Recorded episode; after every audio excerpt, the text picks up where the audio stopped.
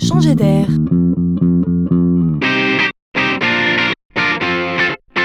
C'est la chronique de Laurent Collen. La médecine fait vraiment des progrès extraordinaires. Il est un domaine assez étonnant dans lequel la recherche scientifique s'active, c'est celui du cerveau. Je parle ici des neurosciences. C'est juste l'idée qu'on s'est attaqué à comprendre comment le cerveau fonctionne. C'est absolument passionnant.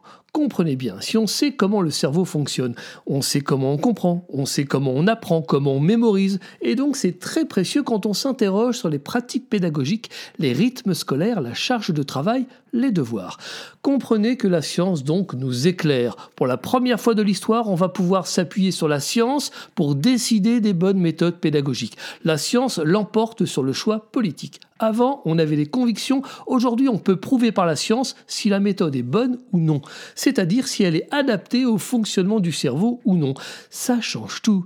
Par exemple, on sait que la méthode Montessori correspond bien au principe d'acquisition des connaissances par le cerveau, et on sait aussi que la méthode globale était une erreur. Le débat est clos. N'ayons pas peur des mots, c'est une révolution.